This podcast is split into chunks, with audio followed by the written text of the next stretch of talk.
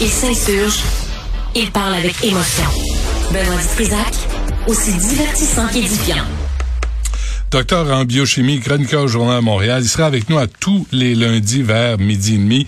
Euh, Richard Béliveau. Richard, merci d'être là. Bonjour. Bonjour. Bonjour. Richard, aujourd'hui, là, ta chronique, c'est vers un tsunami de cancer lié à l'obésité.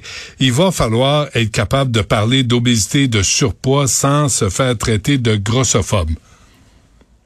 Oui, je pense que c'est très important d'en parler parce que ça, c'est une, étude très importante publiée dans un, grand journal médical là, qui a une, étude faite à l'échelle internationale et les, chiffres sont sont sans équivoque. Euh, cette étude-là a regardé euh, l'impact de des facteurs de risque qui pouvaient influencer le développement des cancers. On sait que les cancers se développent par l'accumulation de de mutation dans, dans, dans les cellules, mais euh, le mode de vie euh, joue sur la quantité de mutations qui peuvent être générées dans ces cellules-là et sur la sélection que votre corps fait euh, de, de, permettre ou ne pas permettre à ces cellules précancéreuses-là d'évoluer vers un cancer déclaré. Cette étude-là a, a, a, compilé à travers le monde que plus de 4,5 millions de décès euh, à, travers le monde qui ont été regardés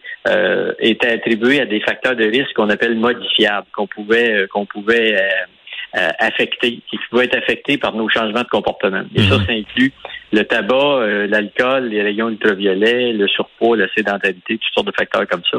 Et je pense que c'est important de, de, de, le rappeler. Mais Richard, que s'est-il passé? Dans ton article, là, tu dis euh, que le, nombre de personnes devenues obèses en 1976, c'était 6,2% et en 2018, c'était 32,7 ah. ah ah Qu'est-ce qui s'est passé? Ah ben écoutez, c'est un ensemble de, de, de, choses qui ont changé. L'industrie agroalimentaire, euh, la transformation des aliments s'est accentuée euh, pendant les années 70, 80, 90. La taille des portions a augmenté. Euh, on mange beaucoup des repas préparés à haute densité calorique. La distribution des boissons gazeuses, c'est euh, à l'échelle mondiale, c'est accéléré. Des pays qui ne consommaient pas de, boissons gazeuses sont maintenant exposés à des épidémies d'obésité. Dans, dans, dans, dans, une de mes chroniques, je donnais l'exemple du Mexique. Là, entre 89 et 2000, le, taux de surpoids au Mexique est passé de 10 à 60% en 11 ans. Alors, c'est un peu la même chose au Canada. On estime que 27% à peu près de la population canadienne est obèse. Ça, ça veut dire un IMC supérieur à 30 et un autre 36 souffre d'un bon point. Ça veut dire qu'il y a 63-65% de la population qui est en surcharge de poids au Canada. Et on est en train de d'accepter ça comme si c'était une banalité. Ce mm-hmm. n'est pas une banalité. Comme vous l'avez dit, les chiffres que vous avez sortis aux États-Unis, ce qui est vraiment inquiétant, c'est que les, les, les, les jeunes, euh, les jeunes adultes en 18 à 25 ans, là, euh, l'obésité a, a quintuplé en 40 ans. Et la majorité des gens qui développent euh, du surpoids vont rester obèses à l'âge adulte. On est donc juste au début euh, d'une catastrophe épidémiologique. Là. je vous rappelle qu'au Québec, on a beaucoup parlé de la COVID dans les deux dernières années. Mm-hmm. bon, et je vous rappelle qu'au Québec, là, c'est 20, 20, plus de 20, 22 000 à peu près personnes par année qui meurent du cancer. C'est 60 décès, plus de 60 décès par jour. C'est la première cause de mortalité au Canada. Et euh, je pense que tout ce qui peut nous permettre de comprendre et de réduire euh, l'impact de cette maladie-là doit, doit être discuté ouvertement sans qu'il y ait de hmm. sans qu'il y ait de restrictions. Là. dans les facteurs de risque identifiés dans l'article majeur de l'ANICET dont on parle ce matin, c'est le seul, les deux paramètres qui ont augmenté entre 2010 et 2019, c'est euh, l'indice de masse corporelle et euh, le, le, glucose à jeun. Ces deux paramètres-là sont, sont, sont, associés à la surcharge de poids corporel. Donc, c'est une catastrophe euh, annoncée. Donc, c'est juste le début du tsunami qui va nous frapper. Comment, euh, Richard, j'ai une question niaiseuse. Euh, fais-toi l'idée, OK? Il va en avoir souvent, il va en avoir plusieurs. je, je, te, rappelle là au-dessus, demander peut-être la honte d'un instant, mais ne pas demander et rester ignorant et la honte de toute une vie. Merci, Richard, pour cette citation. Euh, comment, comment fonctionnent les boissons gazeuses pour créer autant de dégâts chez les chez l'être humain? Ben, en fait, c'est une quantité astronomique de sucre. C'est 9 à 11 cuillères de sucre dans une canette de boisson gazeuse. Même si vous prenez les diètes, euh, les, les, boissons diètes simulent le sucre et votre cerveau enregistre le goût de sucre. Comme vous ne lui donnez pas les calories annoncées, vous allez augmenter votre prise d'aliments dans le même repas. Donc, les, boissons diètes ou les boissons euh, régulières ont, le même impact sur l'obésité. Il ne faut pas, ah, oui. attends, attends, attends, attends, je, je juste bien comprendre. je prends un Pepsi ou un Coke diète là, et ce que je le bois là, puis là mon cerveau se dit oh il y a du sucre qui s'en vient, et puisqu'il n'y en a pas dans le Coke diète ou le Pepsi diète, là il va me dire mange davantage pour aller chercher ce sucre là. C'est ça, exact. C'est comportemental. Et ça, toutes les études ont montré ça. Donc, il y a un impact. Il n'y a pas de réduction de l'obésité ou de, de, la catastrophe euh, métabolique que cause la consommation de boissons gazeuses quand on passe aux diètes. Et en plus de ça, les succès d'années de sucre qui sont utilisés dans les, ces boissons-là ont un impact majeur sur le microbiome, sur votre flore intestinale, et ça cause des débalancements importants au niveau du microbiome. Donc, euh, c'est ça, ça, ça fait quoi ça?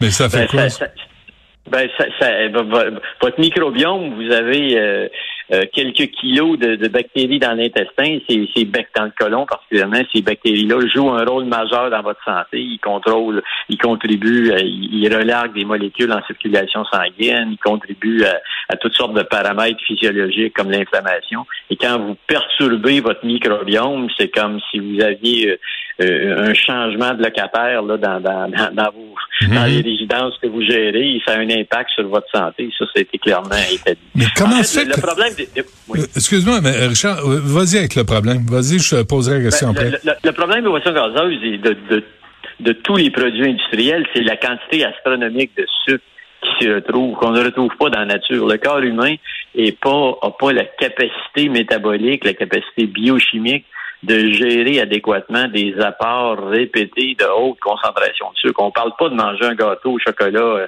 dans un restaurant une fois par semaine, mais on parle pas d'habitudes sporadiques, on parle de c'est la chronicité de nos mauvaises habitudes. Ce que l'industrie des boissons gazeuses a réussi à faire, c'est de, de rendre ces habitudes-là chroniques fait que les gens prennent sur une base régulière et c'est un des, un des facteurs qui est associé à l'explosion d'obésité. C'est également la distribution des, des chaînes de restauration rapide et comme je l'ai dit, la taille des portions, euh, les mm-hmm. assiettes ont augmenté de volume. On mange quand vous mangez aux États-Unis, vous mangez essentiellement des assiettes qui sont des assiettes de service des années 60 on vous sert maintenant dans des, assiettes qui servaient à servir la table.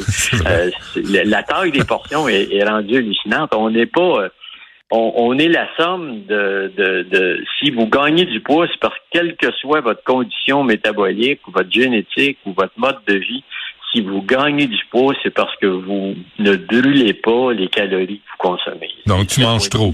C'est on, mange, on mange trop par rapport à ce qu'on brûle de calories. Ça, ça joue, euh, ça joue sur, sur, sur, le, poids corporel. Ce qui, est inquiétant dans cette étude-là, c'est que la hausse de, de de l'indice de masse corporelle là, est reflété. Je vous rappelle qu'il y a eu d'autres études aux États-Unis qui m'ont encore, j'avais j'avais écrit là-dessus, ça a été passé sous silence. On parle là d'une étude qui a été publiée par le Center for Disease Control. Hmm. C'est un des c'est un des organismes de santé publique les plus importants.